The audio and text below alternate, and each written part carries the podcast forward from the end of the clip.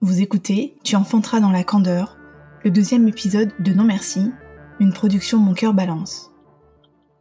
Tornades et typhons en rafale, inondations meurtrières, sécheresse et dômes de chaleur entraînant une famine désarmante, tremblements de terre et tsunamis ravageurs. Ces catastrophes sont les symptômes chroniques d'une planète qui suffoque. Celle à qui on a tant et trop exploité les richesses tente de reprendre ses droits. Elle se rebelle. Elle se purge. Elle évacue elle vidange épisodiquement. On a trop tiré sur le fil, et le fil atteint un point de rupture. Imaginer son ventre s'arrondir dans un monde qui ne tourne définitivement plus rond est pour certaines impensable. Nous sommes trop nombreux, et c'est bien le fond du problème. Les catastrophes climatiques n'épargnent plus l'hémisphère nord, qui se croyait jusque-là protégé par son climat océanique et continental. Un juste retour des choses, diront certains. Le nombre de catastrophes a été multiplié par 5 en 50 ans, c'est l'Organisation météorologique mondiale qui le dit. Le dernier rapport du GIEC, le groupe d'experts intergouvernemental sur l'évolution du climat, publié en 2021, est lui glacial. Le climat s'emballe, et les conséquences pour l'homme seront cataclysmiques. Et nous n'y sommes pas préparés. Nous ne sommes pas prêts, car nous regardons encore ailleurs.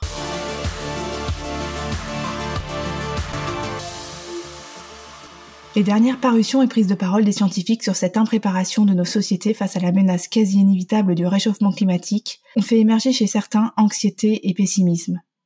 L'éco-anxiété est la nouvelle angoisse du XXIe siècle.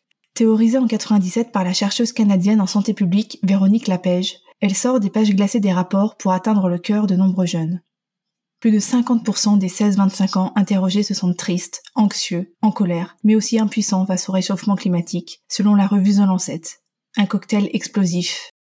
Je suis une personne déjà de base très anxieuse sur un peu tout et particulièrement en ce qui concerne mes proches. Je suis toujours très anxieuse à l'idée qu'il leur arrive quelque chose, donc c'est compliqué à gérer euh, déjà au quotidien et j'aurais sûrement beaucoup de mal à gérer l'anxiété euh, d'avoir un enfant. Il y a, beaucoup de violence dans le monde, euh, des des risques inconsidérés pour les enfants. J'aurais très peur qu'ils sortent. Enfin, j'aurais très peur de l'enfermer en fait par rapport à ça. L'inaction des gouvernements successifs, la complicité et la passivité des industriels, l'égoïsme des plus riches qui ne veulent pour rien au monde renoncer à leur signe extérieur de très grande richesse, yacht et jet privé en tête, donnent à beaucoup de jeunes la sensation vertigineuse que rien ne changera. Ce mal qui les ronge et tapisse leur insomnie, c'est la solastalgie. Chaque nouvelle catastrophe, qu'elle soit naturelle ou industrielle, leur porte un coup réel au ventre. Dans Les émotions de la Terre, des nouveaux mots pour un nouveau monde, paru aux éditions Les Liens qui libèrent en 2020, Glenn Albrecht définit la solastalgie comme la douleur ou la détresse causée par une absence continue de consolation et par le sentiment de désolation provoqué par l'état actuel de son environnement proche et de son territoire. Elle touche une bouleversante partie des dernières générations, des enfants, des étudiants et jeunes diplômés, qui intègrent rationnellement, en jeunes adultes éclairés et totalement responsables, l'urgence climatique jusque dans leur orientation professionnelle. Vous n'avez pas pu passer à côté de ces discours éloquents lors des remises de diplômes de plusieurs grandes écoles. À l'autosatisfaction et l'autopromotion de ces grands raouts se sont immiscées quelques notes d'abjuration et de dénonciation du modèle socio-économique actuel.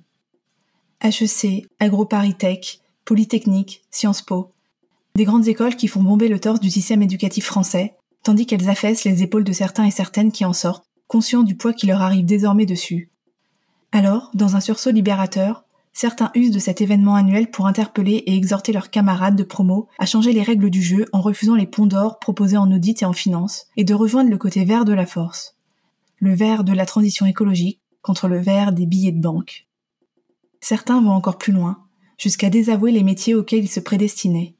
Le discours du collectif des agrobifurques lors de la cérémonie de remise des diplômes dénonce ainsi l'agro-industrie et le capitalisme libéral.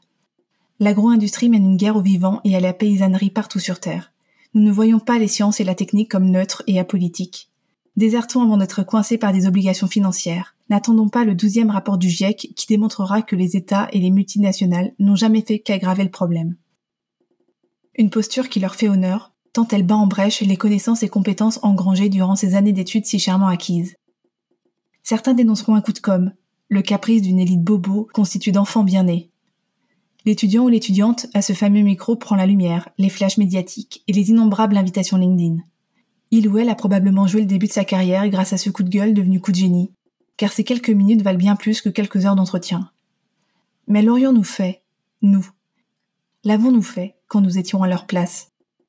Jusqu'à présent, les écoles pouvaient dormir sur leurs deux oreilles et fermer les yeux sur le mal-être des générations nouvelles. Ce n'est plus le cas. Tout est à revoir. Demandez le nouveau programme.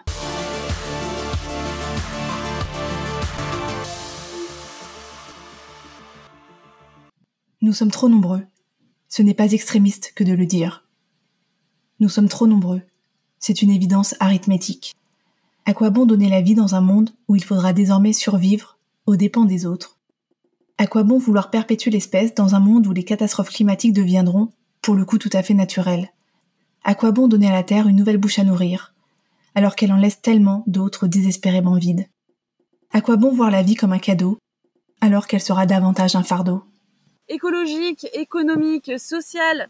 Le monde d'aujourd'hui fait que c'est, enfin, je suis persuadée que c'est pas un service à rendre que d'avoir des enfants aujourd'hui, parce que euh, la planète est en train de se casser la gueule, mais euh, d'une force euh, qui est assez incroyable, même si on n'a pas encore pris toute la mesure de ce qui va se passer. Enfin, moi, je travaille dans la protection de l'environnement, donc c'est un, milieu que je connais bien.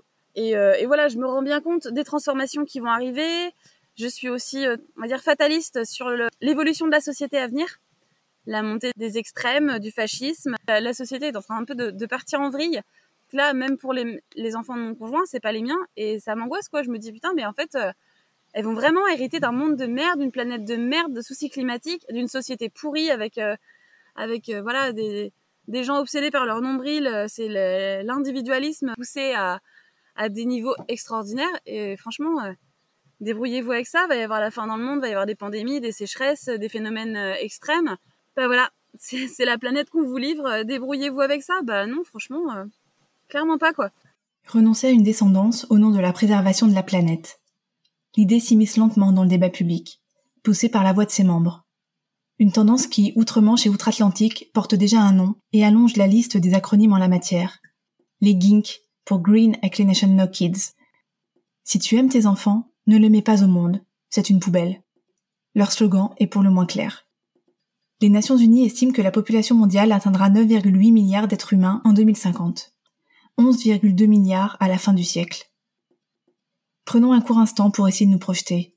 Fermons les yeux et visualisons. Visualisons-nous dans 25 ans. Je ne sais pas quel âge vous aurez. Je serai pour ma part à l'aune de mes 60 ans. J'aurais probablement troqué l'air pollué des métropoles pour les embruns marins ou l'air fleuri des campagnes. J'espère souffler ces bougies, heureuse du chemin parcouru, épanouie des rêves accomplis, enthousiaste des années à venir. Tentons d'imaginer. À ce moment précis, nous devrions être 2 milliards de plus qu'aujourd'hui. Alors que nous sommes déjà dans l'incapacité à nous nourrir tous à notre faim, à nous chauffer l'hiver, à boire à notre soif, à nous loger de manière décente, à trouver un travail convenable pour subvenir à nos besoins. Comment ferons-nous alors que la planète, elle, est régie par les lois de la physique et verra son diamètre rester irrémédiablement le même? Nous sommes trop nombreux, ce n'est qu'un formalisme que de le dire. Dans l'histoire de la pensée, l'idée de ne pas être parent pour protéger la planète n'est pas nouvelle. Au XVIIIe siècle déjà, alors qu'il observe la paupérisation croissante de l'Angleterre avec l'augmentation de la population, le pasteur anglais Robert Thomas Malthus avance l'idée de réduire les naissances et exhorte les familles à se limiter au nombre d'enfants qu'elle sera certaine de pouvoir entretenir. Sa logique semble imparable. Les terres agricoles cultivables augmentent de manière arithmétique, s'additionnent en quelque sorte, tandis que la population, elle, croît de façon géométrique, en d'autres termes, se multiplie. Mais de manière très surprenante, et d'autant plus à une époque où plus personne ne peut ignorer les enjeux du réchauffement climatique, la pensée malthusienne reste bien au fond du placard à solution. Le GIEC, les conférences sur le climat, les écologistes en parlent très peu, voire pas du tout. Le sujet reste donc tabou, à une rare exception, le 9 octobre 2018, 22 scientifiques français prennent la plume et leur courage à deux mains et rédigent une tribune dans le journal Le Monde intitulée Climat, freiner la croissance de la population est une nécessité absolue. Je les cite. Ces dernières semaines, depuis la démission de Nicolas Hulot, les manifestes et articles dans les journaux se multiplient pour tirer la sonnette d'alarme et appeler les pouvoirs publics à engager une action vigoureuse et immédiate en faveur de l'environnement. Réduire notre consommation d'énergie polluante et notre production de déchets, accroître l'efficacité environnementale de nos modes de production. Mais il est frappant de constater que la croissance démographique est la grande absente de ces prises de position. On fait comme si démographie et environnement étaient deux sujets séparés, alors qu'ils sont indissociablement liés. Un petit peu plus loin, pour éviter cette catastrophe, il faudra donc, et avant tout dans les pays développés, réduire fortement nos émissions de gaz à effet de serre. C'est la transition énergétique. Mais on ne pourra pas faire l'impasse sur une réduction importante de l'accroissement de la population mondiale. C'est la transition démographique non achevée dans bien des régions du monde.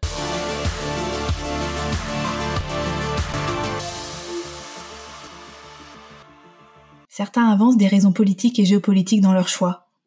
Mais écologie et géopolitique sont intimement liés. La montée des eaux, l'aridité des terres provoqueront et provoquent déjà des déplacés, ces réfugiés climatiques à la source de tensions entre les peuples. La quête de nouvelles terres exploitées, d'un espace dit vital, a été dans les heures les plus sombres de l'histoire de l'homme, à l'origine des guerres les plus atroces. La guerre, justement. Les Européens l'ont vu revenir sur leur vieux continent. Ils pensaient l'avoir rendu impossible à grand renfort de traités, de dissuasion nucléaire, de cour pénale internationale, d'organisation des Nations Unies. Mais elle est revenue, avec fracas, par la force d'un homme. Ce qui était devenu impensable est revenu le quotidien de millions d'hommes, femmes et enfants. Les alertes aux missiles, les bunkers, tranchées, les odeurs de poudre, le goût du sang et la mobilisation générale.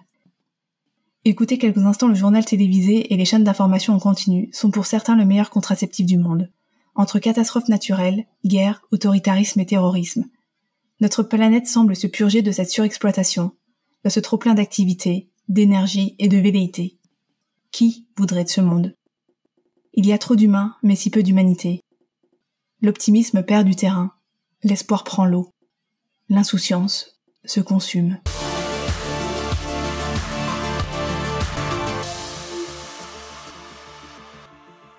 Les femmes sans enfants se voient souvent pourtant reprocher un égoïsme à l'état pur. Mais comment feras-tu quand tu seras vieille? La question elle mérite de ne pas aller par quatre chemins. Cette remarque est très intéressante car elle soulève bien des choses. Elle indique que la famille serait, quoi qu'il arrive et par tous les temps, ce noyau indivisible et solide. Les générations vivraient les unes avec les autres, en parfaite harmonie, et maintenues par ce lien du sang qui resserre les rangs, retient les velléités d'indépendance, les volontés d'éloignement, Avez-vous déjà fait le test des maisons de retraite? N'avez-vous jamais mis les pieds dans un de ces instituts pour rendre visite à votre grand-mère ou une vieille tante? Et n'avez-vous jamais croisé le regard noyé par la tristesse, l'envie et l'espoir qu'un jour la roue, ou plutôt la poignée, tourne? Ils sont nombreux ces aînés à ne pas aussi peu recevoir la visite de leur progéniture, à souffrir de solitude. Leur trouvant des excuses, le regrettant amèrement ou le reprochant ouvertement, ils doivent vivre avec cette absence et regarder en face cette situation qu'ils n'avaient probablement pas envisagée. Il y a les drames qui séparent définitivement, les rancœurs qui éloignent indiscutablement. Il y a aussi des obligations professionnelles qui surpassent la vie familiale. Alors faire un enfant pour s'assurer de vieux jours heureux, c'est finalement un peu comme jouer à la loterie. On mise beaucoup d'argent pour un résultat souvent bien décevant. Comment ferais-je quand je serai vieille? Je n'ai pas la réponse là tout de suite. Mais ce que je peux dire, c'est qu'imaginer être une charge supplémentaire parmi toutes celles qui vont s'accumuler noircit déjà mes nuits. Comment expliquer à son enfant qu'on l'aime le plus au monde, dans un monde en perdition? Comment lui expliquer qu'on lui assure un avenir radieux, quand celui-ci sera plongé en partie dans l'obscurité? Certains se réfugient derrière le génie inventif des hommes, leur adaptation par monts et par vous. Je n'y crois pas. L'homme est finalement bien peu de choses face à la nature. Avant de vouloir construire et donner la vie, doit-on conscientiser les millions de réfugiés climatiques, politiques et économiques qui attendent que leur terre soit définitivement plus vivable pour chercher asile ailleurs? Doit-on penser aux richesses naturelles qui s'appauvrissent à chaque respiration supplémentaire? Doit-on s'endormir avec pour dernière vision le feu des flammes sur notre dune du Pilat? La nature nous promet-elle l'enfer? Je n'ai pas la réponse, mais force est de constater que l'on fait encore un enfant pour soi, avant tout.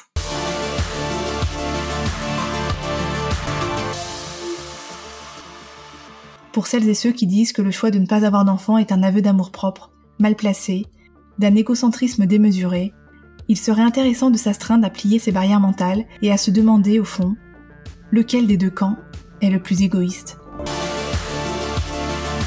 Vous venez d'écouter Tu enfanteras dans la candeur, le deuxième épisode du podcast Non Merci, une production Mon Cœur Balance. La musique est de Maiden. Merci à Lola et à Ingrid d'avoir témoigné dans cet épisode. Dans le prochain épisode, il sera question du triptyque maternité, féminisme et sororité.